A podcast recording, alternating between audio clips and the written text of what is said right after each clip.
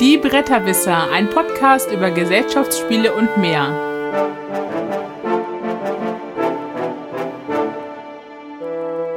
www.bretterwisser.de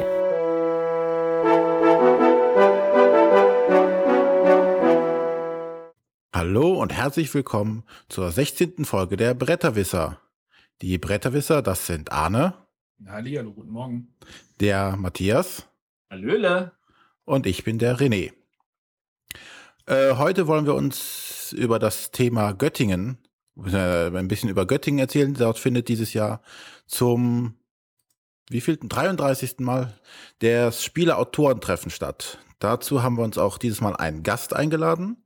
Gäste sind ja bei uns immer sehr beliebt. Und das ist der Carsten, Carsten Hösser, äh, Höser. Das habe ich auch schon wieder falsch gesagt. Der darf sich mal kurz vorstellen. Ja, einen schönen guten Morgen. Hier ist der Carsten. Ähm, ich bin Herausgeber der beiden Zeitschriften Spiel und Autor und Spielerei. Und durch die Herausgabe von Spiel und Autor bin ich auch sehr mit den Spielautoren verbunden und bin auch in Göttingen anwesend und präsentiere da die Zeitschriften. Schön. Dann, um Zeit zu sparen, starten wir direkt in unsere Spiele-Vorstellungsrunde. Und da darf der Arne wie üblich beginnen. In Seestechen. Dann stich mal. Genau. Äh, ich möchte über das Spiel Norderwind reden, das neue Spiel von Klaus Teuber. Also neu in Anführungsstrichen. Warum? Erzähle ich gleich später.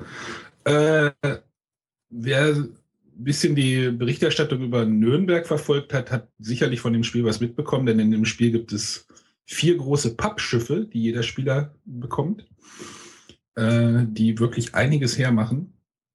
Und jeder Spieler hat halt eines dieser Schiffe, das quasi das Spielbrett des Spielers ist. Dort gibt es einen Masten und äh, Plätze für die Waren, die man äh, dann lagern kann und die, ein Gefängnis für die Piraten. Und die Verbesserungen am Schiff kann man halt direkt anbauen.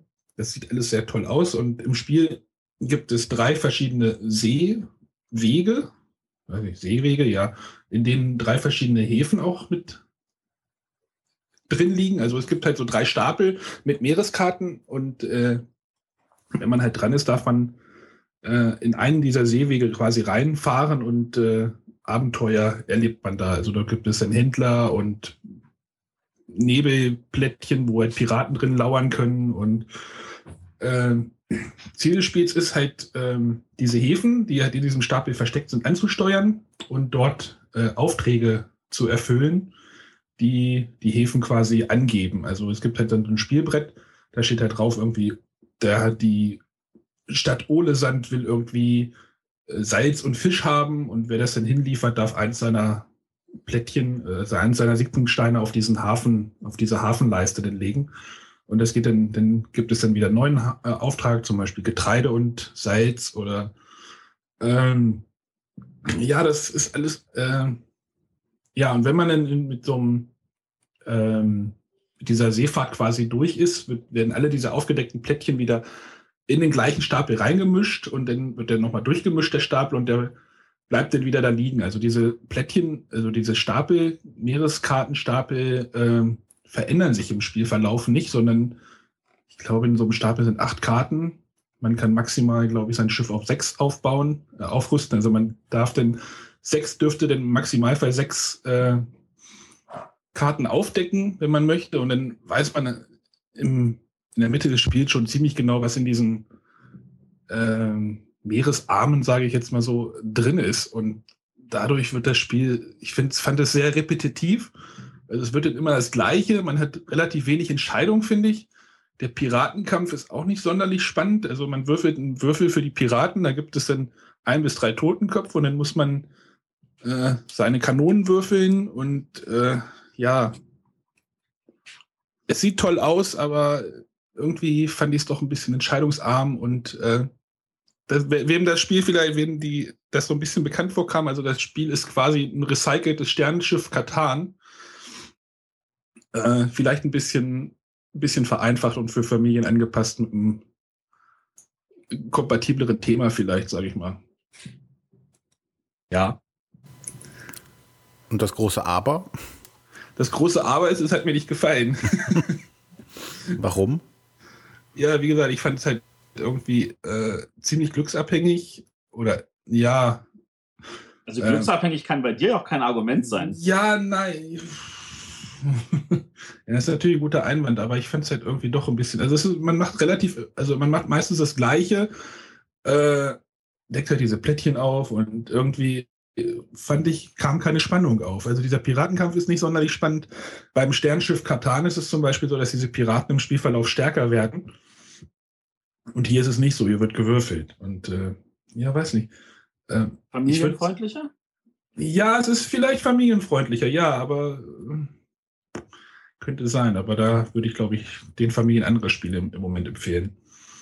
Also diese Schiffe, diese Pappschiffe, die machen schon einiges her. Also die sehen schon wahnsinnig gut aus und da haben sich die Leute echt Mühe gegeben. Und äh, bei Cosmos ist ja sowieso diese ganze Schachtelgestaltung ja meistens sowieso mal sehr gut. Und hier ist es auch so. Also hier, hier gibt es so ein, so ein, Tray für die Waren, die, die man dann einfach raus, komplett rausnehmen kann. Also da muss man nicht mit Plastiktüten fummeln, sondern man nimmt dieses ganze Tray raus, stellt es auf den Tisch und ist damit fertig. Also das ist schon, also materialtechnisch ist das Ding 1A, aber Leider fand ich das Spiel dahinter ein bisschen weniger stark.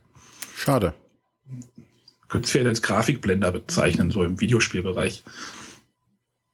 Schönes Wort. Könnten wir ja auch einführen bei Brettspielen. Grafikblender? Gibt es ja auch einige. Ja, einige, ja. Das stimmt. Gut. Ja, Norderwind von Kosmos und Klaus Teuber. Gut, dann starte ich mal mit meinem Spiel bzw. Spiele, denn ich möchte ganz kurz eingehen, was ich in Herne auf dem Spielewahnsinn gesehen habe oder gemacht habe. Da kann vielleicht der Matthias am Ende vielleicht auch noch zwei Sätze zu sagen, der war ja auch da.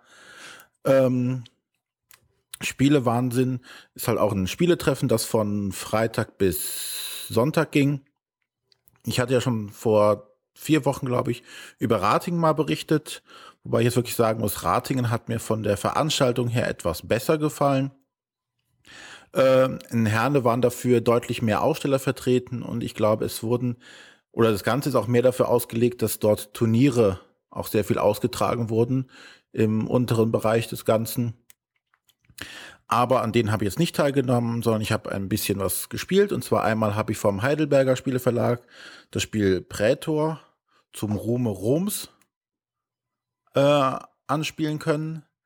Ähm, es ist ein Worker Placement Game in, im Rom natürlich, wie der Titel schon sagt, wo man halt nach und nach Rom aufbaut und also seine, seine Arbeiter einsetzt, um Stadtteile zu bauen und dann auf diesen Stadtteilen wieder einzusetzen, um Ressourcen zu bekommen, um Geld zu bekommen.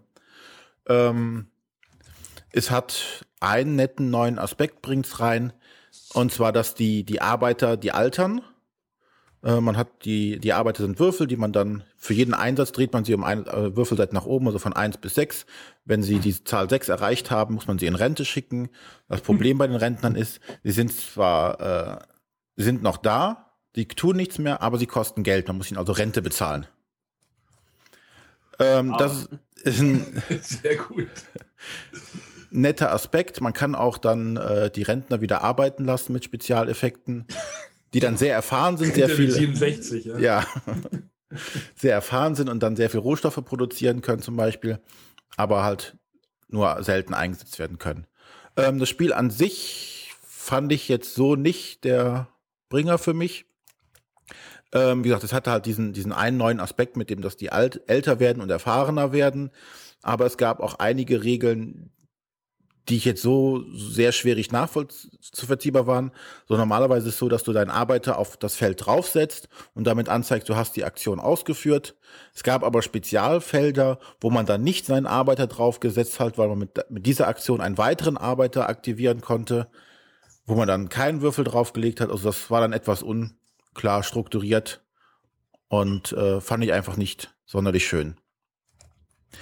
Ähm, dann hatte ich noch Looney Quest da hat mich der Matthias noch darauf hingewiesen, dass das da ist und ich ihn erstmal fragend anguckte, Looney Quest. Und dann sagte er, ja, das, genau, das hatte ich doch schon vorgestellt, da hatte ich doch schon erzählt. Dann fiel mein, oh ja, hat er. Das habe ich mir dann auch angeguckt und ähm, nur mal ganz schnell, es war halt dieses Videospielprinzip, wo ich auf einem Tableau ohne den Spielplan drunter zu haben, den Weg nachzeichnen muss, um dann von Start zu Ziel zu kommen. Äh, wer sich die genaue Erklärung nochmal anhört, der möge dann in unserem Podcast zu der Folge springen, wo Arne, äh, wo der Matthias das vorstellt. Ähm, ich fand's wirklich sehr nett, sehr lustig. Ich hatte da äh, ein paar Runden gespielt mit Wildfremden und es war wirklich witzig, weil man äh, in die abstrusen Situationen kommt und das, was man gezeichnet hat, überhaupt nicht so aussieht, wie man sich äh, vielleicht vorgestellt hat, dass man auf den Weg gegangen ist. Und ähm, auch sowas wie, wie in Videospielen halt klassisch Power-Ups sammeln oder so, so, so Strafpunkte bekommen, dass man einem eine Banane aufs Spielfeld werfen darf und der darf da nicht drüber malen oder dran malen und, oder man muss sich umdrehen und darf während des Zeichnens den Spielplan gar nicht anschauen, was man normalerweise darf, oder man muss mit der linken Hand malen statt mit der rechten. Also, also es ist wirklich äh, ein lustiges Partyspiel, was bestimmt auf äh, bei vielen Leuten zu großen Jubelstürmen ausbrechen, äh, wo viele Leute in Jubel ausbrechen könnten. Einziges Problem sehe ich, dass, dass es ungerecht werden könnte, wenn erfahrene Spieler das mit unerfahrenen Leuten machen. Ähm, das könnte etwas unfair werden an der Stelle. Aber ansonsten sehr schönes Spiel. Ähm, dann habe ich noch anspielen können Myth, ein Kickstarter-Projekt, ein Dungeon Crawler, ähm, der auf Boardgame Geek auch momentan heiß diskutiert wird, vor allem die, die Ausarbeitung der Regeln, die doch äußerst schlecht sein müssen, also Katastrophe hoch drei. Ähm, der, derjenige, der uns vorgestellt hat, war ein absoluter Verehrer dieses Spiels und liebt es heiß und innig. Und wir haben auch dann wirklich, weiß ich nicht, zwei, zweieinhalb Stunden dafür äh, gebraucht. Und wow. Die Vorstellung an sich fand ich jetzt zu lange, um das Spiel kennenzulernen. Es hätte auch deutlich kürzer sein können, aber derjenige, der es vorgestellt hat, wollte halt wirklich alle Elemente des Spiels einmal kurz zeigen, was dann passiert und was dann hier passiert und was da passiert. Ja, es hat immer das Problem, dass sich manche Spiele halt auf so einer Veranstaltung besser präsentieren lassen als so größere Sachen. Ja, man hätte es kürzen können. Also wir, ja, also als, ich, als ich in Essen Robinson Crusoe hatten sie uns ja auch irgendwie nur fünf Runden irgendwie spielen lassen und quasi so ein Einstiegs- und so ein Präsentationsszenario quasi präsentiert. Ja. Also das ist dann vielleicht der bessere Weg. Also wie gesagt, er hat es nicht schlecht gemacht, das war auch alles okay. Aber ich denke einfach, es ist zu lang, weil auch natürlich dann nur an so einem so einem Tag, wenn das so, wenn da zwei Leute, äh, wenn die Runde dann zwei Stunden dauert, dann auch äh, nur vier, vier Gruppen mal spielen können maximal. Das natürlich auch für das Spiel nicht förderlich ist, wenn es präsentiert werden soll. Naja, äh, das Spiel war halt ein, ist halt ein Dungeon Crawler, was halt die Besonderheit hat, dass man, dass es keinen Dungeon Master gibt, der das Spiel leiten muss, sondern dass das Spiel es äh, selber macht. Also es ist vollkommen kooperativ. Man muss auch sehr viel kooperativ arbeiten und es ist so ein bisschen Gauntlet, wie das alte Videospiel kennt. Also wo es so, so Spawnpunkte gibt, wo immer Monster rauskommen. Monster, Monster, Monster, Monster, Monster. Bis man halt diesen Spawnpunkt dann erledigt hat. Warrior needs food badly. Genau. Und hab sogar ich verstanden. ja, ja, also ob's, es ist ein sehr hoher Preis mit sehr vielen, also es hat einen sehr hohen Preis, aber mit sehr vielen Miniaturen auch. Aber ähm, der, der geschätzte Kollege Rado hat auch da einen Run zugemacht und äh, bei seinen Final Thoughts sagte er, es ist also, oder er findet, dass das Spiel im Beta-Stadium ist, ähm, wie, wenn er aus der Videospielbranche das sehen würde. Und das würde ich definitiv bestätigen. Also es sind einige Sachen noch nicht vollkommen ausgereift, habe ich das Gefühl. Die Ideen sind super und auch, dass man das, man hat da sehr viel Einfluss drauf, man kann da mehr steuern, aber da fehlt bestimmt noch einiges. Version 2.0, ne? Oder ja. Ein Verlag muss das nochmal aufgreifen und dann nochmal ein bisschen polishen. Genau. Das war mein Durchlauf durch. Unser rasende Reporter René von der, vom Spielewahnsinn. Gerne. Solange er aber nicht wahnsinnig geworden ist. Ah. Ähm, ja, dann komme ich jetzt mal zu etwas, ähm, weil der geschätzte Kollege Herr Bartsch neulich ja gesagt hat, eigentlich ist das ja nicht nur der Jahrgang des, der Jubiläen, sondern auch der Jahrgang der Kartenspiele ähm, habe ich ein wunderbares kleines Kartenspiel rausgewählt von Schmidt-Spiele. Und zwar Parade. Ähm, bei Parade geht es darum, dass wir, also ich finde den Namen, ich kann noch nicht mal zuordnen, was der genau bedeuten soll. Ähm, da geht es darum, dass wir einfach nur Karten ausspielen äh, in eine Reihe und äh, dann jede Karte hat zwei Eigenschaften, einmal eine Farbe, einmal eine Zahl und äh, diese Zahl gibt halt an und die Farbe halt, welche anderen Karten wir in der Reihe als Strafkarten nehmen müssen. Ähm, es gibt sechs Farben, äh, elf Nummern und die Nummer, die wir ausspielen, gibt an, die nächsten so und so viele Karten in dieser Reihe sind erstmal safe, die darfst du nicht nehmen, also die brauchst du nicht nehmen.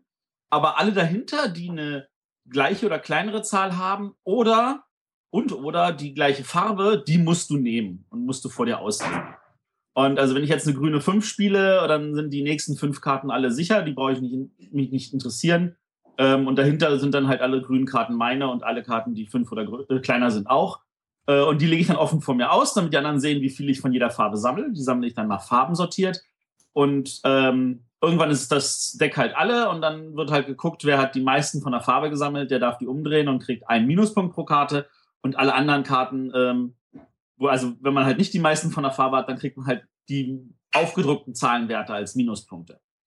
Ähm, das ist eigentlich von den Regeln her relativ einfach. Beim Spielen kommen dann so ein paar geflissentliche Sachen zusammen, wo man denkt so, äh, äh, ja, wie mache ich das jetzt? Oh verdammt, ich habe mich verdingst, ich äh, kriege jetzt ganz viele Strafkarten. Und ähm, dann kann es halt passieren, dass Leute wollen natürlich nur noch dieselbe Farbe nehmen Meistens vergessen sie dann eine von den beiden Regeln, so dass sie auf die andere reinfallen. Das sorgt immer für ganz viel Gelächter am Tisch. Das finde ich immer super. Mhm. Ähm, da liegt in dem Spiel liegt auch, also um anzudeuten, damit man weiß, wie viele Karten gerade sicher sind, für Leute, die das nicht immer abzählen wollen, so, so ein Papierstreifen bei. Äh, der wird von vielen natürlich als negatives Punkt aufgenommen, weil dieser Papierstreifen halt einfach, also den immer zu verschieben und der ist so fummelig und so. Ähm, das geht aber problemlos auch ohne. Ähm, und dann kommt natürlich immer das Tolle, wenn ein Spieler es schafft, die ganze Zeit nichts zu kriegen und dann mit seiner letzten Karte irgendwie zwei Karten nehmen muss. Und dann waren das irgendwie zwei Neunen und dann kriegt er 18 Minuspunkte und wird irgendwie nur Dritter von fünf am Tisch, äh, weil er einfach äh, an der Stelle Pech gehabt hat. Dann sind natürlich alle äh, mit ihrer Schadenfreude dabei, dass er dann halt also seinen, seinen Run nicht geschafft hat. Ähm, also das, da kommen halt auch entsprechend äh, ein paar Emotionen hoch. Das ist für so ein kleines Kartenspiel, finde ich, ist das total toll. Äh, einfach zu spielen, einfach zu verstehen ähm, also mir hat es eine Menge Spaß gemacht. Das war Parade von Naoki Homa. Erschienen bei Schmidt-Spiele in Deutschland. Das ja, erschien so, vorher auch schon mal bei Japan Brand, genau. Ja. Dann, Dann darf, ich auch durch. Darf jetzt der Carsten. Ja, ich möchte euch ein, auch ein Kartenspiel vorstellen. Und zwar die kleine Fotosafari erschienen bei Abacus Spiele. Und die, äh, die Autorin ist Tanja Triminik oder Triminek, Triminek. Bei dem Kartenspiel sind vier verschiedene Tiere zu sehen. Auf den Karten jeweils entweder ein Elefant, ein Zebra, eine Giraffe oder ein Löwe. Und das Spiel beinhaltet 24 Karten. Zwölf davon werden dann in einem Kreis ausgelegt. Und in die Mitte des Kreises wird dann die, die, die restlichen Karten werden dort als Stapel hingelegt mit der, der obersten Karte, die wird halt aufgedeckt, dass man auch dort sieht, welches Tier abgebildet ist. So sehen wir halt Löwen neben Giraffen, neben Zebras und Elefanten liegen, halt im Kreis. Zusätzlich gibt es auch Fotokarten. Auf diesen Fotokarten sind Tiere abgebildet zum Beispiel die einfachsten sind drei Tiere. Da sehen wir dann entweder zwei Elefanten und eine Giraffe oder einen Elefanten, eine Giraffe und wieder einen Elefanten. Und Ziel ist es, in dem Kreis die Karten so hinzulegen, dass ich drei Tiere nebeneinander zu liegen bekomme, die meiner Fotokarte entsprechen. Dazu habe ich drei Möglichkeiten. Entweder ich tausche einfach zwei benachbarten Karten aus oder aber ich nehme die Karte in der Mitte von dem Nachziehstapel und tausche diese mit einer Karte aus dem Kreis aus. Die dritte Möglichkeit ist, ich nehme im Nachziehstapel die oberste Karte, lege sie verdeckt wieder unter den Stapel und lege dann die oberste Karte offen aus, so dass ein neues Tier ins Spiel kommt. habe ich dann die drei Tiere so in der Reihenfolge liegen, wie es auf meiner Fotokarte zu sehen ist, dann sage ich Klick, decke die Fotokarte auf und beweise das und darf mir dann eine neue Fotokarte ziehen. Auf den ersten Fotokarten, also ich, drei Stück brauche ich davon, da sind nur drei Tiere zu sehen, die, die ich erfüllen muss, also die Reihenfolge. Dann wird es ein bisschen schwieriger. Dann ziehe ich nämlich von einem nächsten Stapel, da sind schon vier Tiere zu sehen. Und auf dem letzten Stapel sind fünf Tiere zu sehen. Von den Karten mit den drei Tieren brauche ich nur drei Stück erfüllen, mit den vier Tieren zwei und mit der letzten, mit den fünf Tieren, brauche ich nur eine Karte erfüllen. Und der Spieler, der zuerst diese Karte erfüllt hat, der hat das Spiel auch gewonnen. Das Schöne an dem Spiel ist, ich kann es halt mit, mit Kindern spielen und auch Erwachsene. Die Kinder sind nicht benachteiligt. Und es kann auch keiner abziehen, also wegziehen, dass, dass der schon ganz viele, dass der einen Run hat und ganz viele Karten erfüllt und die anderen hin, hängen hinterher, weil es halt immer schwieriger wird, die Karten, anzus die Karten zu sortieren. Äh, mit vier und fünf Tieren, das ist schon nicht einfach. Und in diesem Zeitraum, wenn ich versuche, fünf Karten nebeneinander zu platzieren, können die anderen halt ganz gut aufholen. Ja, die Spielregel ist schnell und einfach zu erklären, beziehungsweise man kann sie während des Spieles erklären. Bis jetzt hat allen Mitspielern, hat das immer allen gut gefallen, das Spiel. Cool. Gut, das war Fotosafari. Von, können wir einen Autor kurz noch nennen? Hm, das ist die kleine Fotosafari von Tanja Triminek. Alles klar, erschien bei Abacus. Genau. Super. Dann kommen wir jetzt zu unserem Hauptthema und dann übergebe ich das virtuelle Mikrofon heute an den Arne. Das virtuelle Mikrofon, genau, weil ich ja hier in der Nähe wohne. Also genau. wir wollen ja heute über, über Göttingen reden. Also wir nennen es ja immer nur Göttingen, aber Carsten, wie heißt denn das ganze Ding denn richtig? Das ist das Spielautorentreffen in Göttingen oder Göttinger Spielautoren treffen. Okay, also wie gesagt, wir nennen es halt irgendwie immer Göttingen und wenn sich die Hörer jetzt irgendwie wundern, was da jetzt los ist, genau. Und genau, was ist denn da überhaupt los? Also was, was, was ist das? Was macht man da? Ja, das Göttinger Spielautorentreffen findet meistens so im Juni statt. Und dann wird für zwei Tage wird die Stadthalle eröffnet oder geöffnet.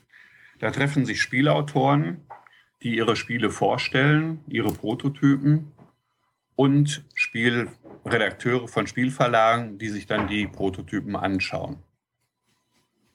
Also das ist dann hauptsächlich für die, für die Autoren quasi gedacht. Äh, und dann die Redakteure sind dann quasi auf der Suche so nach der neuesten Neuheit oder der genau. neuesten Idee.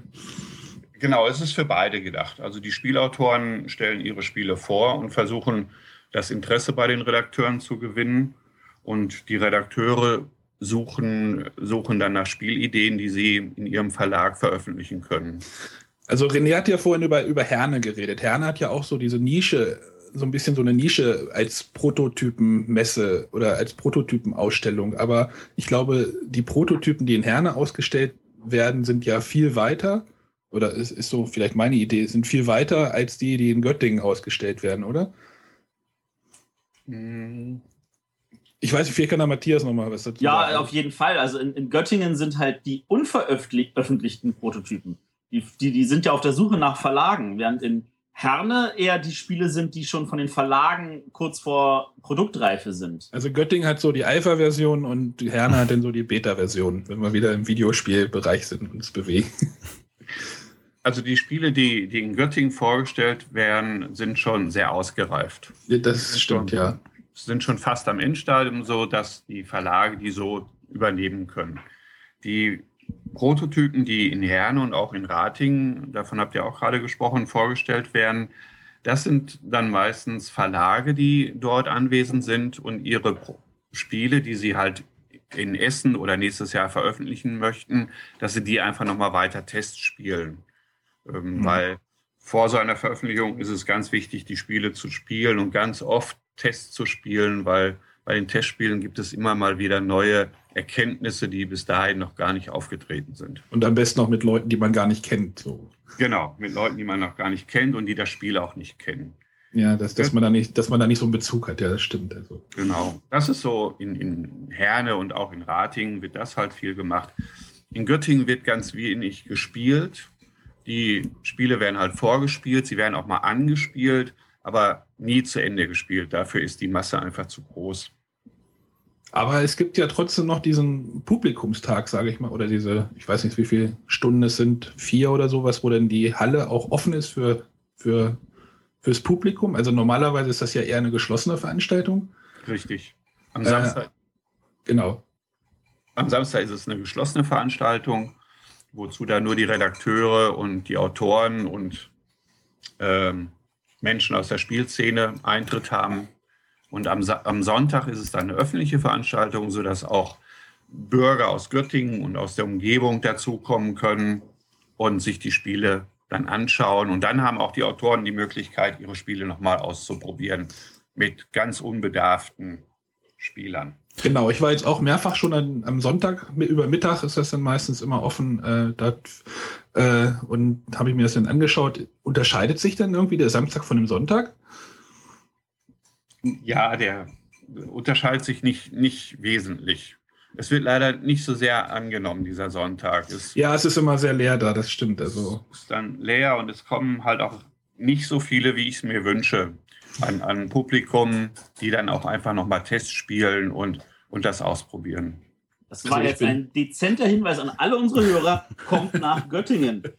Auf jeden Fall. Was muss ich denn als äh, Autor für Voraussetzungen haben, um da jetzt mein, mein Spiel vorstellen zu können? Also es reicht ja wahrscheinlich nicht, dass ich jetzt hier mir zu Hause Gedanken gemacht habe, zwei Striche auf ein Blatt Papier gemalt habe und dann dahin gehe. Ja, von der Organisation her reicht es. Also jeder Spielautor ist willkommen und mhm. man kann halt mit seinen, mit seinen zwei Strichen dort erscheinen und das, das Spiel vorstellen. Ob ich dann allerdings einen Verlag darauf aufmerksam machen kann, das bezweifle ich. Dann mache ich mir jetzt einfach schnell zwei Striche, dann kann ich am Samstag auch hingehen. Genau, dann kommst du rein und äh, das ist okay. Also da wird nicht geguckt, da wird nicht sondiert, dass nur bekannte Spielautoren reinkommen oder dass der Prototyp äh, fertig sein muss, sondern da kann jeder, der sich als Autor nennt, der kann dort erscheinen und kann dort seine Spiele präsentieren. Mhm.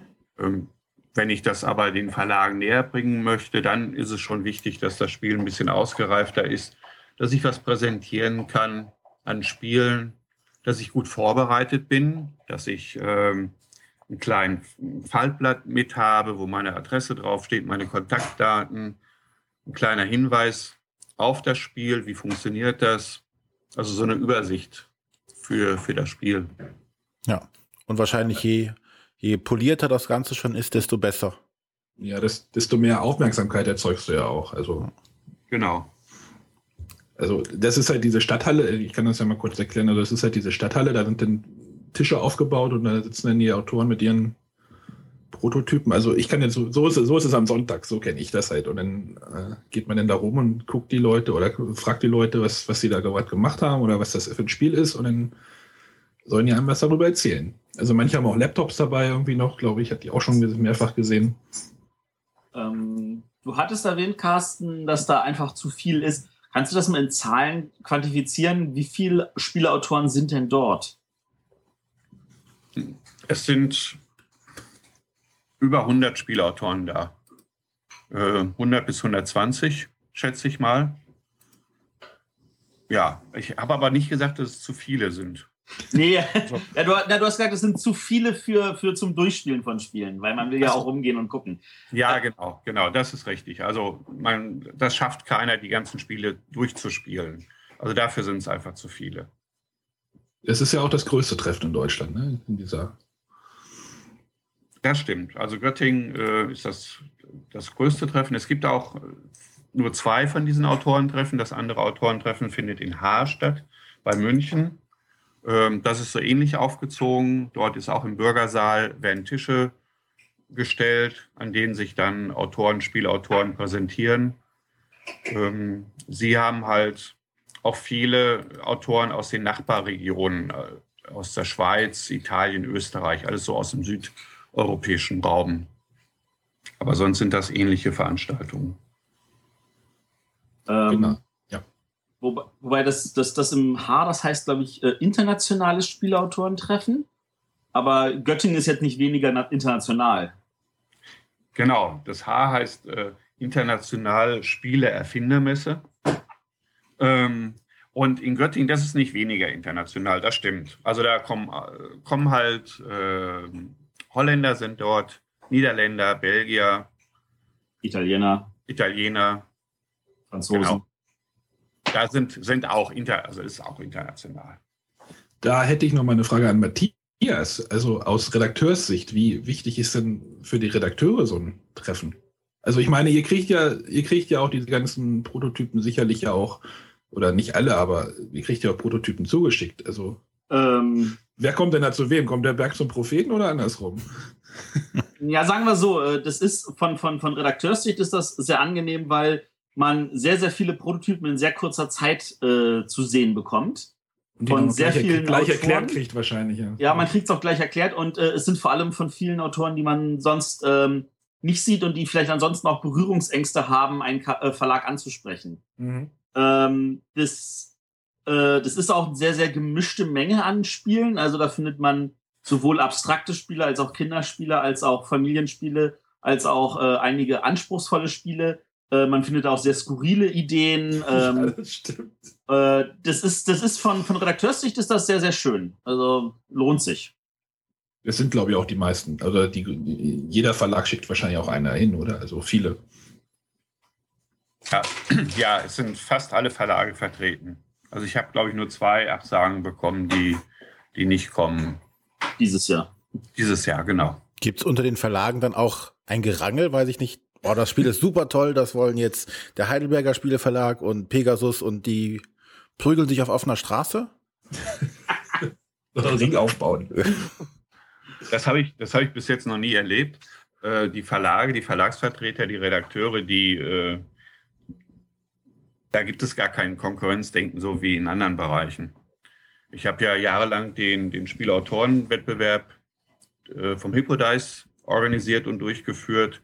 Und da hatte ich dann auch immer sechs bis zwölf Verlagsvertreter an den Tischen sitzen und da wurden die Spiele ja auch gespielt und anschließend ähm, mitgenommen von den Verlagen. Und das, da gab es immer eine Einigung in irgendeiner Art, dass der eine gesagt hat, okay, ich nehme das jetzt mit und dann schickst du mir noch einen Prototypen zu äh, vom Autor, dass der mehrere Prototypen dann von zu Hause aus verschickt. Da habe ich es noch nie erlebt, dass es da irgendwie ein Gerangel gibt. Okay. Kuschelszene. Genau. Ja, aber nicht genau. Im, äh, ja. Im IT-Bereich ist es ja halt genau andersrum. Da wird ja gehauen, gestochen und unterm Tisch noch getreten. Das ist also da in der, in dem Bereich Gott sei Dank da nicht so. Genau, aber ich wollte jetzt gerade mal überleiten, weil du ja gerade Hippodice schon erwähnt hattest. Also es gibt jetzt ja nicht nur die, dass die Autoren dort ausstellen, es passiert ja auch noch mehr da drum, ganz drum, also da drumrum. Also du sagtest ja, es gibt diesen Hippodice-Wettbewerb. Ja, ja, an dem, an dem Wochenende gibt es ein bisschen was drumherum, genau, das Programm. Am Samstag findet nach der Eröffnungsrede findet die Verleihung des Innospatzes statt.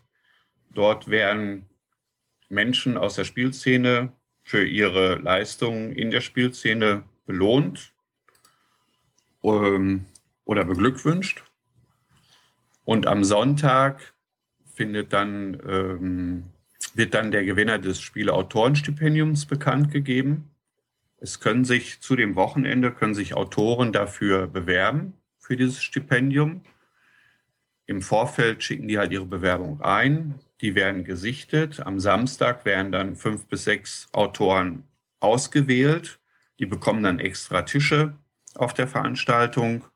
Und die Juroren, die Jury besucht dann diese Autoren, die besuchen die, lassen sich die Spiele erklären, lassen sich die ein paar Informationen von den Autoren geben oder über die Autoren dann wird am Son Samstagabend oder Sonntagmorgen, das weiß ich jetzt nicht genau, wird dann halt der Gewinner festgestellt. Der wird dann am Sonntag bekannt gegeben.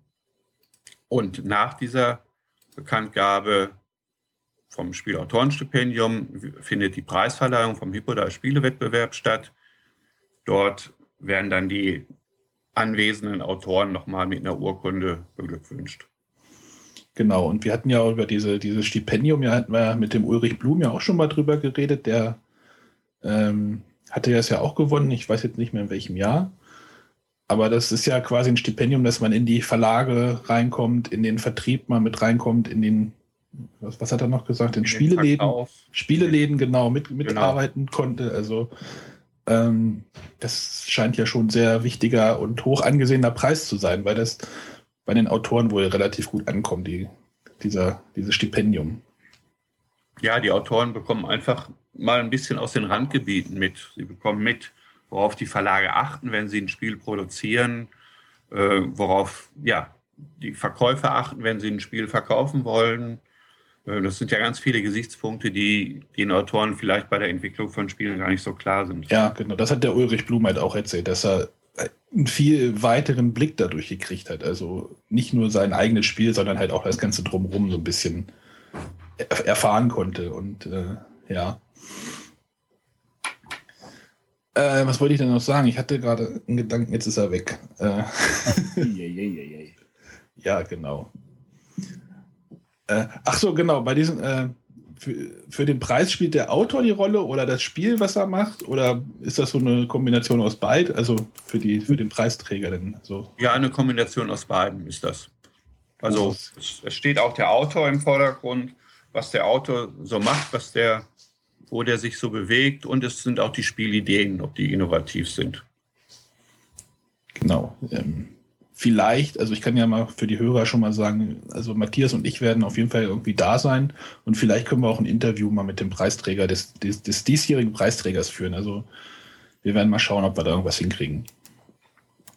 Ja, meistens ist auch der Preisträger vom letzten Jahr, der ist auch dabei und in der Jury dann so, ähm, ja, die, die anderen Preisträger sind meistens auch immer noch in Göttingen. Also ja, vielleicht, vielleicht, können wir da, vielleicht können wir da mal was machen.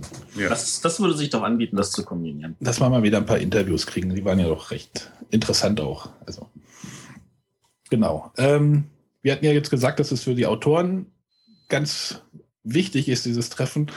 Äh, ich sage mal, also Privatmenschen, da muss man schon Fan der Brettspielszene sein. Also sage ich mal so. Also ähm, mh, hm, manche Prototypen sind manchmal, also ich habe manchmal so ein bisschen Hemmung, mich an so einen Tisch zu stellen und dann zu gucken, äh, was das für ein Spiel ist. Also da habt, ist das irgendwie, habt ihr das öfter gesehen, dass die Privatleute da so ein bisschen Problem haben oder äh, wie? Oder wie sehen die Veranstalter diese Privatleute, die da halt einfach mal, nur mal zum Gucken hinkommen? Ich finde es sehr wichtig, dass die Privatleute kommen und, und auch einfach nochmal die Spiele ausprobieren und mit den Autoren spielen.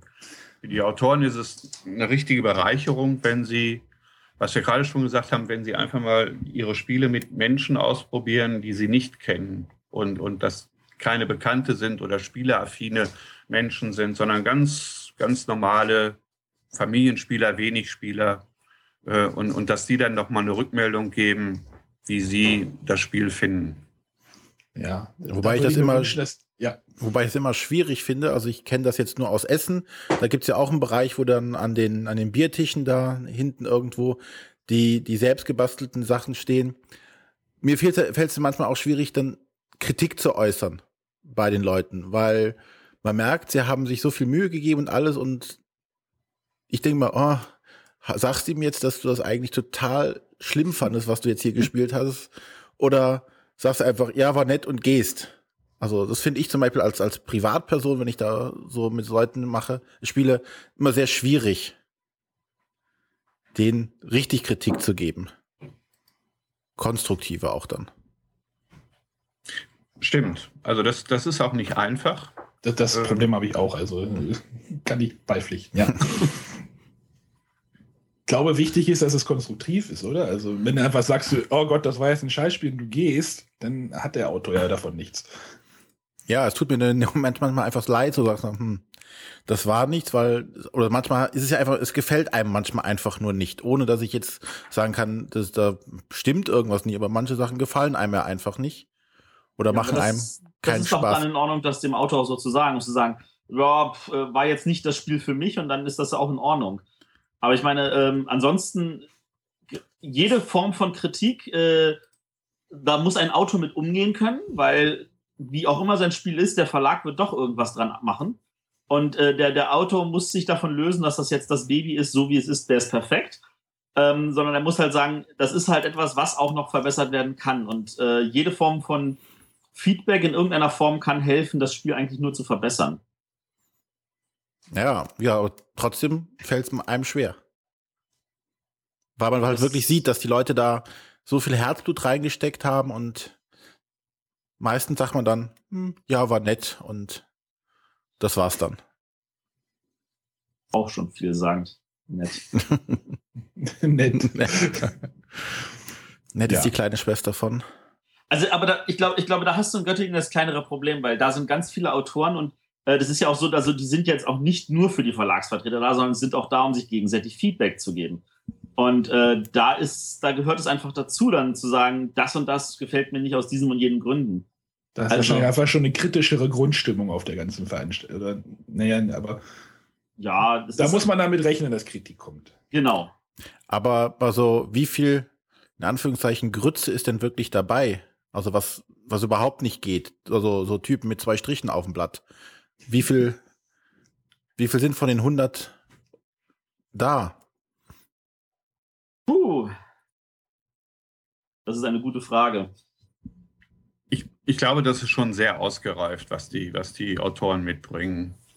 Ich, ich denke, das ist ja auch ein Aufwand, nach Göttingen zu fahren. Ich habe die Fahrtkosten, also ich habe die Fahrt, die Kosten, die Hotelkosten und das überlege ich mir äh, sehr gut, ob ich den Aufwand betreiben will, wenn ich da zwei Tage in Göttingen bin. Äh, von daher kommt da keiner mit zwei Strichen an. Müssen die Autoren ich. eigentlich was bezahlen dafür? Ja, es gibt einen Eintritt. Es gibt einen Eintritt, ähm, der liegt bei 10 oder 15 Euro. Okay. Und dafür bekommt man aber auch ein sehr schönes Schmuckstück aus Afrika, was original in Afrika hergestellt wird, weil der Reinhold Wittig da so Ambitionen nach Afrika hat.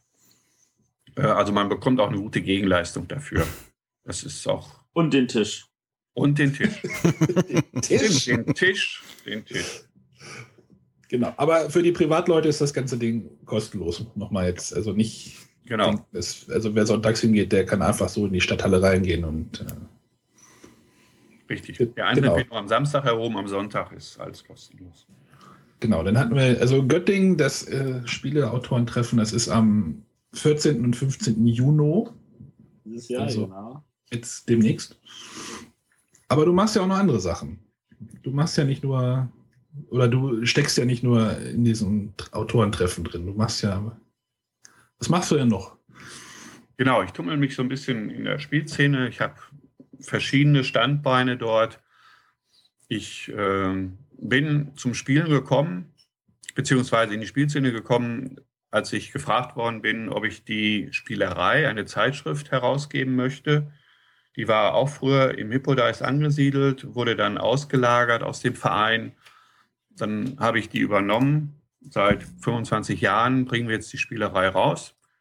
Die Spielerei richtet sich an, an den Endverbraucher, an, an die Spieler, die gerne wissen möchten, was es so auf dem Markt gibt an Spielen, an Brett- und Kartenspielen, wobei wir uns spezialisiert haben auf Importspiele, was früher noch viel wichtiger war als heutzutage und auf Spiele aus Kleinverlagen, Klein- und Kleinstverlagen. Die großen Verlage decken wir auch ein bisschen ab, aber der Schwerpunkt liegt halt bei den Kleinverlagen. Also ihr habt euch da so ein bisschen eine Nische gesucht, sage ich mal. Also es gibt ja die, genau.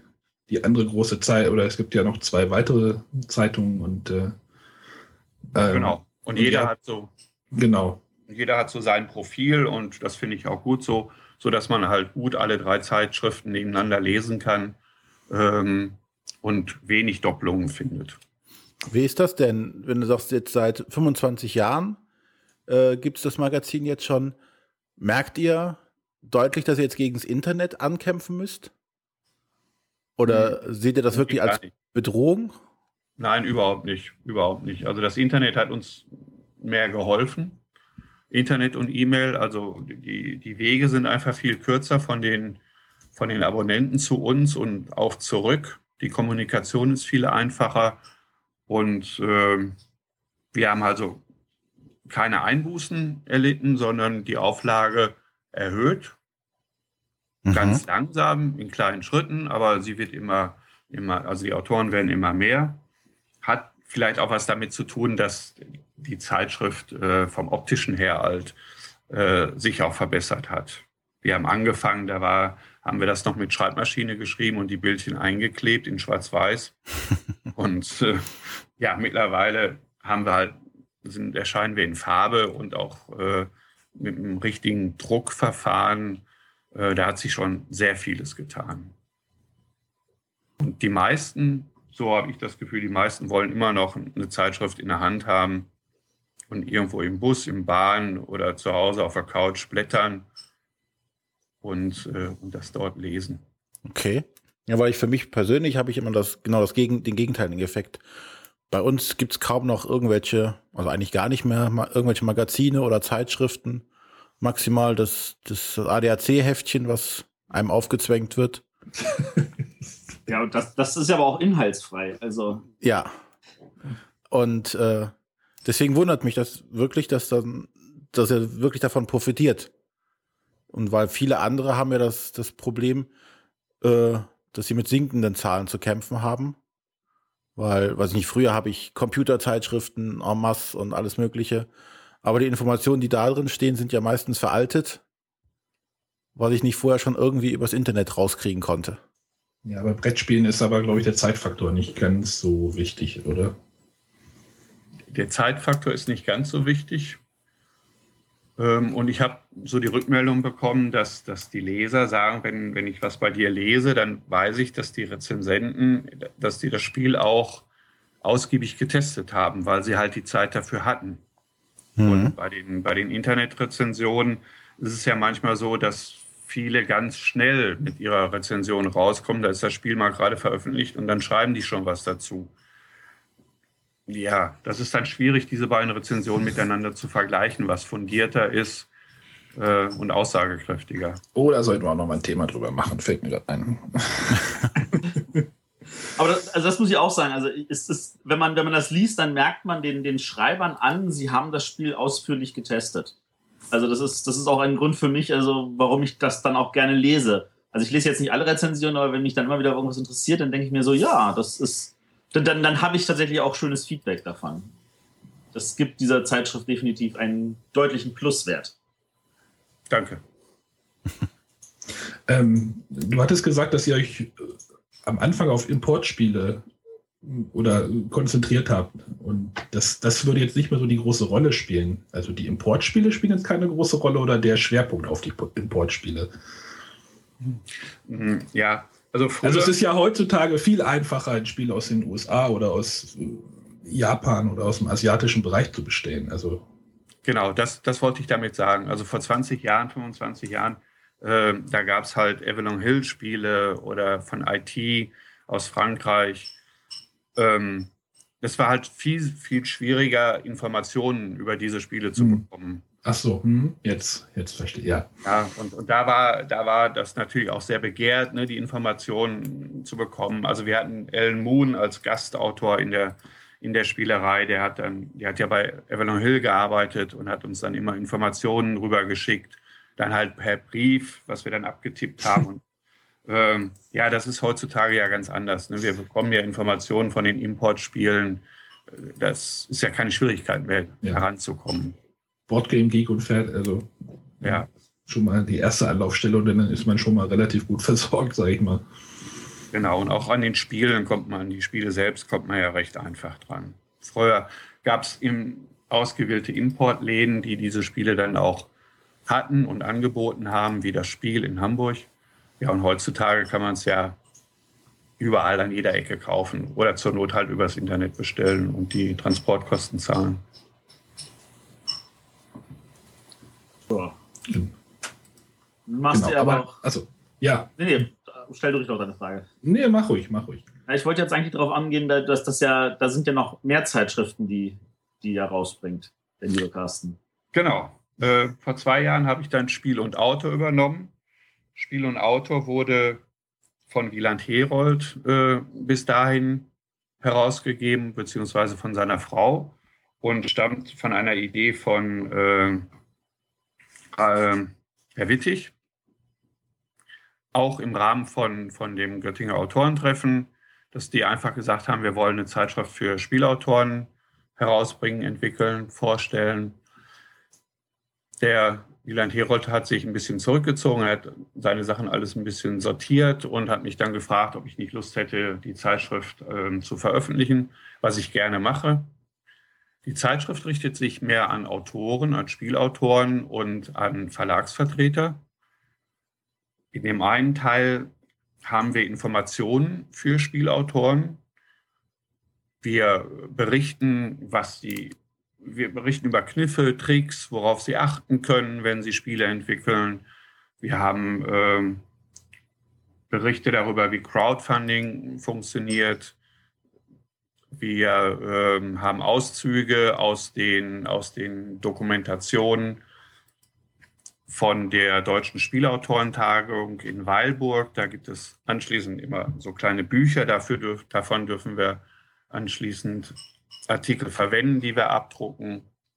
Also ein, ein sehr gutes Nachschlagewerk für Spielautoren.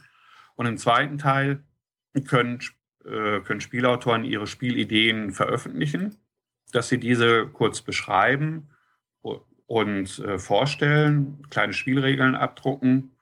Und die Zeitschrift geht halt auch an die Verlage, an die Verlagsvertreter. Und das ist ein weiterer Weg, wie ich mein Spiel als Autor den Verlagen näher bringen kann. Und da können die Verlage blättern halt durch und sagen, hey, das ist was für uns, das finden wir interessant. Ja, und dann nehmen die Kontakt halt mit den Spielautoren auf. Spieler und Autor ist bis in den letzten Jahren immer nur noch einmal im Jahr erschienen, immer zu Göttingen. War dann auch so die Zeitschrift für das Autorentreffen in Göttingen. Da war ein Programmablauf drin. Das haben wir jetzt ein bisschen erweitert. Die Zeitschrift erscheint dreimal im Jahr und zweimal zu den drei großen Spielveranstaltungen für Autoren. Das ist im, im Februar für das Treffen in Haar in München, dann im Juni für Göttingen und im Oktober dann zu der Spielemesse in Essen. Für, für die Göttinger und die Münchner Ausgabe haben wir auch eine kleine Übersicht über die Redakteure, die anwesend sind, eine kleine Fotoshow, wo dann ganz tolle, ne Matthias, mhm. ganz tolle Bilder von den Redakteuren zu sehen sind, so dass die, die, die Autoren halt auch ein Bild haben, ne, dass sie dann konkret sich im Vorfeld überlegen können, mein Spiel ist ein Kartenspiel, das möchte ich gerne Amigo, Abacus, Schmidt-Spiele vorstellen, welche Redakteure sind denn von denen da? dann haben die Autoren schon mal ein Bild von denen und können die dann gezielter ansprechen. Genau. Wanted. ähm, wie sehr ist denn diese Zeitschrift interessant für, jetzt sage ich mal, nicht Verlagsvertreter, nicht äh, Autoren? Für den Otto-Normalspieler, glaube ich, ist sie nicht so interessant. So das, was wir gerade schon gesagt haben, da muss man sich schon sehr für, für Spiele interessieren für die ist es schon nochmal ein gutes Hintergrund. Okay. Menschen, ähm, die nur spielen wollen, ist es nicht so interessant. So, ja, da war jetzt wahrscheinlich gerade ein kurzer Aussetzer von der, von der Technik her. Müssen wir noch schneiden, dann aber auch kein Problem. Ja. Gut, da, da hört es aber ja nicht auf, was du machst. Du bist ja ein Multisasser. Naja, also neben, neben der Herausgabe der beiden Zeitschriften führe ich den, die Spieleautorentage durch im Badischen Dreiländereck und im Mittleren Ruhrgebiet. Dort, die finden so alle zwei Monate statt. Dort treffen sich dann Spielautoren mit ihren Spielen und dann testen wir den ganzen Tag lang. Also dann wird von morgens bis abends gespielt und es sind neben den Autoren sind auch spielbegeisterte Spieler, also mehr Spieler dabei.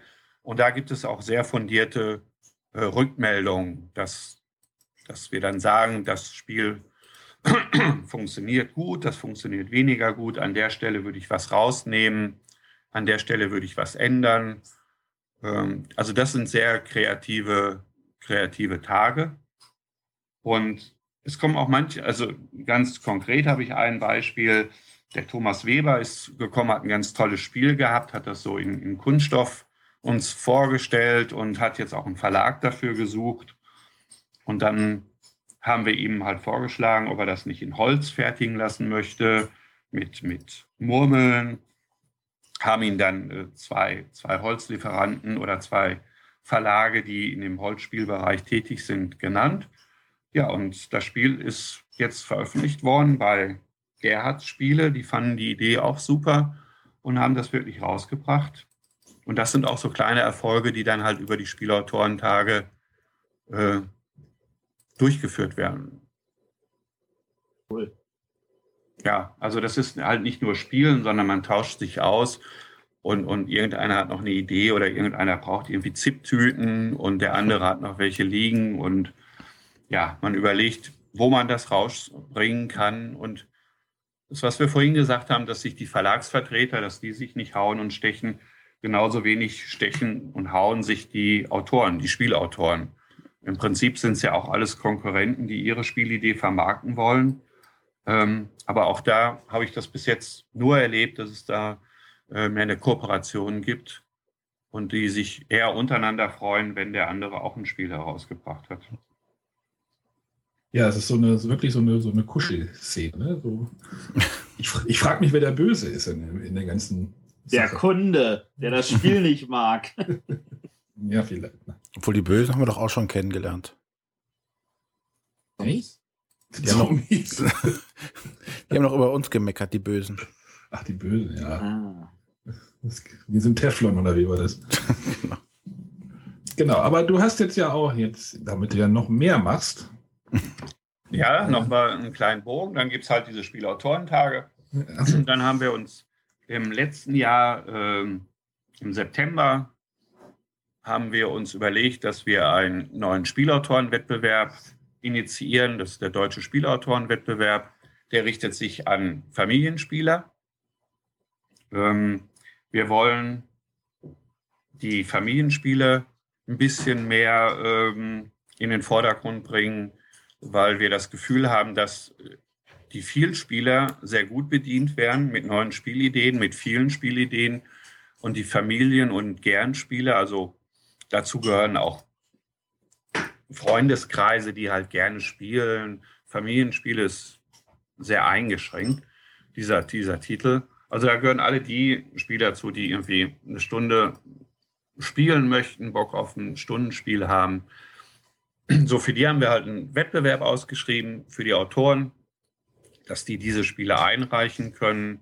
Wir sichten die, wir testen die, wir spielen die und werden dann am Ende fünf bis sechs Spielideen vorstellen. Halt auch wieder in Spiel und Autor und ähm, auf den beiden oder auf den drei Spielveranstaltungen. Wir haben mit allen drei gesprochen. Wir bekommen dort Präsentationsfläche für die Autoren in München, in Göttingen und auf der Spiel in Essen, sodass die Autoren sich mit ihren Spielen vorstellen können.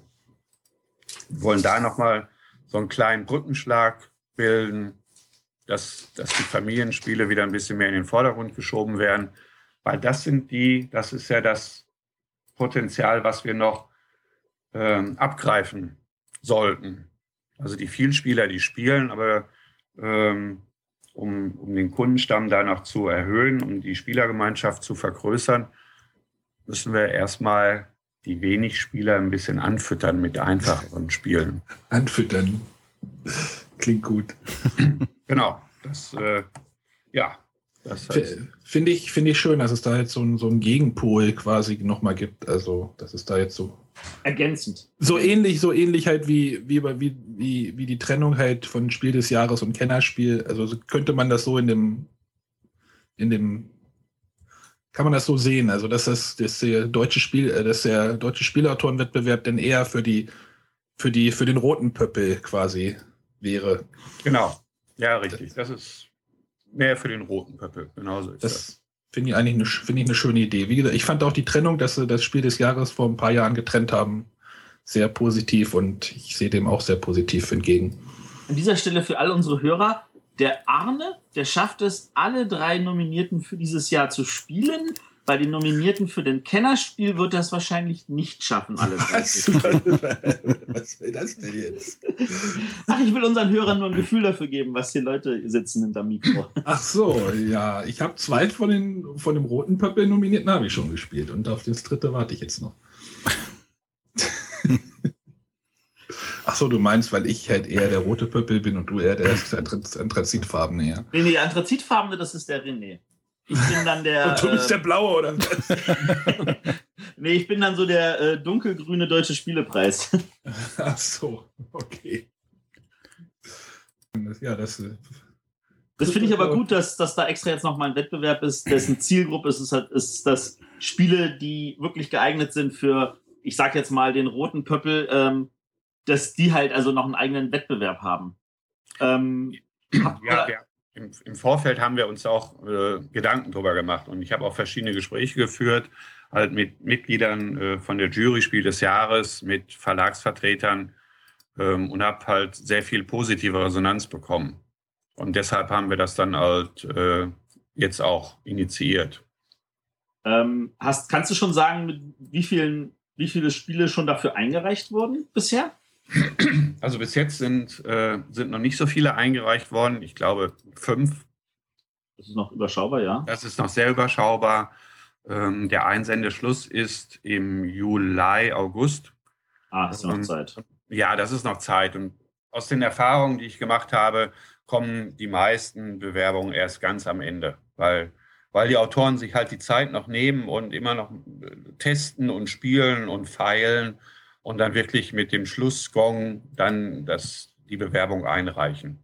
Weil sie denken, bis dahin, jetzt habe ich alles die ganze Zeit ausgeschöpft und alles Mögliche getan. Ist ja auch ein positives Zeichen. Ja, finde ich, finde ich völlig okay. Genau, und wir lassen uns auch Zeit. Wir haben dann im, im August, fordern wir dann die Spiele an und dann haben wir bis zum Jahresende Zeit, die Spiele zu spielen. Also das ist alles ohne Zeitdruck und ganz entspannt. Ähm, Ist auch nötig, weil wir verschiedene Spielgruppen haben, die in ganz Deutschland verteilt sind.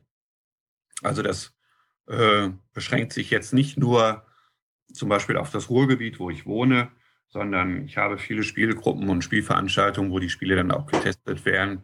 Und dann kommt die Logistik noch dazu, dass ich sie dann halt durch Deutschland schicken muss, in Paketen packen. Und deshalb haben wir uns da mehr Zeit genommen. Super. Ja. Und äh, das Letzte, was, was im, im Spiel-Autorenbereich ist, wo ich noch tätig bin, das ist halt mein Spiellektorat. Ähm, damit habe ich mich vor drei Jahren selbstständig gemacht, dass ich Spielautoren bei der, bei der Produktion und Entwicklung von Spielen halt unterstütze. Wenn Spielautoren ihre Spielidee haben und bei den Verlagen nicht unterkommen, weil das Thema nicht stimmt, weil das gerade nicht angesagt ist, weil die Verlage meinen, sie, der Umsatz ist nicht groß genug und Spielautoren dann auf die Idee kommen und sagen, hey, das bringe ich jetzt aber selber raus, ähm, dann unterstütze ich die dabei, gucke ein bisschen über die Spielregeln, ein bisschen über das Spielmaterial, über die Spiel, über den Spielablauf und äh, schaue, dass dann ein gescheites Produkt rauskommt. Oder aber es gibt Firmen, Verlage, die ein Jubiläum feiern ähm, und, und das keine Redaktion dahinter haben. Nur denen biete ich halt auch meine Arbeit an, dass ich dann für die so ein Spiel produziere, dass sie dann halt vermarkten können oder verschenken können, wenn es, wenn es irgendwie ein Giveaway von, von Firmen ist. Das klingt wirklich nach einem, einem, der ganz schön viel zu tun hat. Das Schöne ist dann, dass sich alles so gegenseitig befruchtet. Also die Spielautorentage, dann der Spielewettbewerb und das Spiellektorat und ja, dass ich da gute Synergieeffekte nutzen kann. Ja, cool.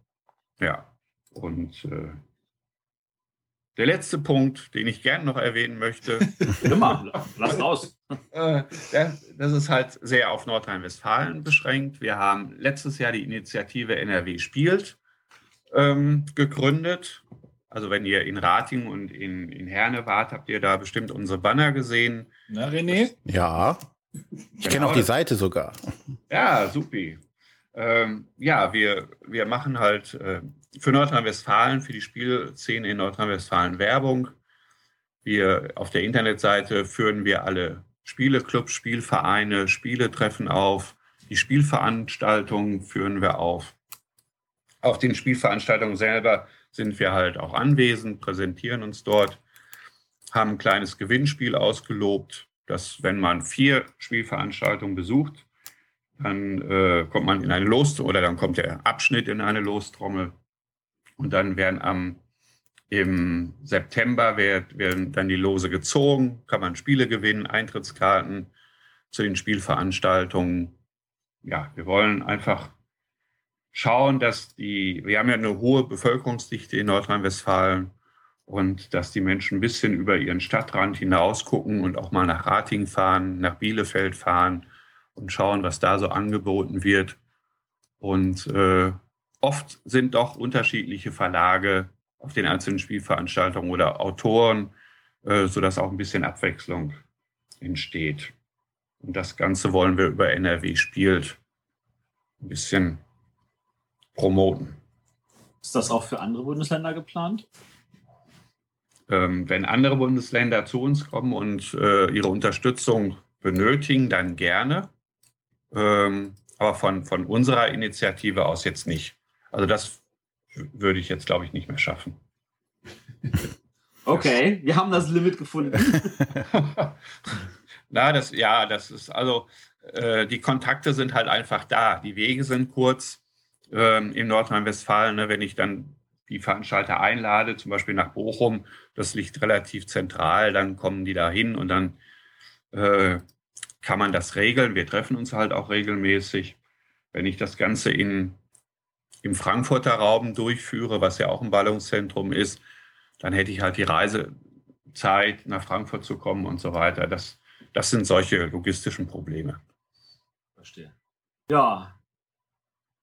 Ich muss sagen, Carsten, also da, da haben wir jetzt jemanden kennengelernt, der tief in der Spieleszene drin sitzt, verwurzelt ist, mit über 25 Jahren Erfahrung, ähm, den vielleicht die meisten Hörer noch nie in ihrem Leben kennengelernt haben, aber man kann dich natürlich kennenlernen. Also du warst ja in, in, äh, in Essen bist du ja vor Ort am Stand der Spielerei und du warst auch in Herne vor Ort und wahrscheinlich bist du auch bei entsprechend vielen anderen Veranstaltungen vor Ort, äh, wo man dich ansprechen kann und äh, auch persönlich mit dir schnacken kann. Genau, genau. Ich bin auf, ja, bei den Veranstaltungen in Nordrhein-Westfalen bin ich auf den meisten äh, dabei, äh, in Essen sowieso. Und äh, da kann man mich, und in Göttingen, klar, jetzt in Göttingen in zwei, drei Wochen bin ich auch dort. Ähm, da kann mich auch jeder ansprechen. Und, und wenn er Fragen hat, ihm irgendwas auf dem Herzen liegt, bin ich gerne mit Rat und Tat dabei. Oder ich weiß, ich kenne jemanden, der, der da weiterhelfen kann.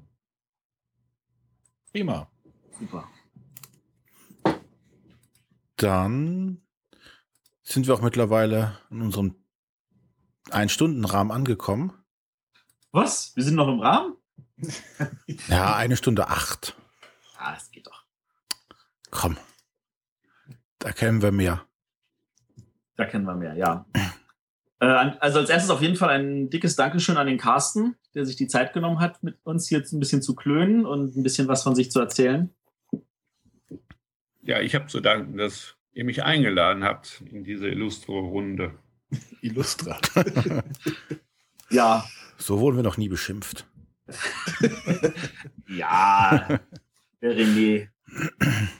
Ja, wir danken natürlich auch unseren Zuhörern, die bis hierhin durchgehalten haben, um den Dank entgegenzunehmen. Dürfen wir eigentlich auch Kritik an den Zuhörern äußern? Oh, Oh, oh. oh, ja, mach mal. Trau dich mal. Ja, wir hatten ja aufgerufen, dass uns Fragen geschickt werden. Die Resonanz war jetzt Gering. überschaubar. Da, da, ich glaube wirklich, das liegt daran, dass äh, vor dieser Sendung so gut wie niemand den Carsten kennt. Und das könnten wir an dieser Stelle vielleicht hoffentlich geändert haben. Und äh, die Leute dann vielleicht auch sich ermutigt fühlen, dann für unsere nächsten Gäste dann vielleicht wieder auch mehr Fragen zu stellen. Gut, probieren wir es mal so rum. Ähm, ich möchte aber auch allen, bei allen mich bedanken, die äh, in Herne auf mich zugekommen sind und gesagt haben, hey, ich höre deine äh, euren Podcast. Sie meinten zwar mal mit meinen, aber das ist ja unser Podcast hier. Ich bin ja nur einer von uns dreien. Ähm, und äh, die ganz überschwänglich immer begeistert waren. Ähm, ich habe jetzt auf Anhieb den Felix in Erinnerung, der mir sogar seine Karte noch gegeben hat und äh, der mir erzählt hat, dass er den Podcast immer auf eine CD brennt und dann im Auto zu hören, weil er noch so ein altes Autoradio hat. Ähm, aber seine Frau hört auch mit und sie sind total begeistert. Und ähm, also alle Leute, die uns da äh, wunderbares Feedback gegeben haben und sich gefreut haben und alle nochmal gesagt haben, dass ihnen die Länge egal ist. Dann dürfen, wir aber nicht länger als, dann dürfen wir aber nicht länger als 74 Minuten werden, sonst passt das nicht auf die CD. Stimmt. Das ist ein, MP, das ist ein MP3-Radio oder es ist ein MP, ein, ein, eins, das MP3-CDs abspielen kann. Das könnte natürlich auch sein. Ähm, aber 74 Minuten, glaube ich, haben wir bis jetzt auch kaum geschlagen. Von da aus gesehen. Ähm, Doch, haben wir schon. Egal. Äh, also, wie gesagt, vielen Dank nochmal. Und wenn ihr mich auf irgendeiner anderen Veranstaltung seid, sei es jetzt in Göttingen oder Essen oder sonst wo, ihr dürft weiterhin auf mich zukommen. Ihr dürft gerne Hallo sagen. Ihr dürft gerne äh, sagen, wie toll ihr uns findet. Ihr dürft auch gerne sagen, wenn ihr irgendwas nicht toll findet. Ähm, wir nehmen jede Kritik entgegen. Äh, wir sind vielleicht nicht perfekt im sofortigen Umsetzen, aber ähm, wir hören und hin und wir versuchen das Beste rauszumachen. So sieht's aus. Ansonsten dürft ihr natürlich auch jederzeit jetzt schon Feedback geben. Der Arne weiß wahrscheinlich auch noch eine E-Mail-Adresse, wo man uns Feedback geben kann. Natürlich weiß ich die. Das ist die E-Mail-Adresse info.bretterwisser.de. Und die ich möchte sagen. Die auch schon benutzt wurde. Genau. Der René hat uns nämlich alle noch rumgeschickt, was wir da schon bekommen haben. Da haben wir uns schon sehr gefreut. Aber man kann es natürlich auch Feedback geben über iTunes ähm, oder auch auf unserer Webseite, äh, wo auch gerne Kommentare entgegengenommen werden und wir lesen sie alle. Twitter und Facebook. Genau. Überall vertreten. Überall vertreten. Genau, und wie ihr den Carsten erreichen könnt, das steht alles in den Show Notes. Genau, da werden wir mal ein paar Links setzen zu den einer oder anderen Seite oder auch alle, die wir hier genannt haben während der Sendung. Na, René? Jawohl. Genau. Dann gibt es die nächste Sendung in zwei Wochen wieder. Thema schon nennen oder steht das noch in Sternen? Das steht noch in Sternen. Okay. Das entscheiden wir noch. Gut. Dann bis zum nächsten Mal. Tschüss. Tschüss. Bye. Tschüss. Tschüss.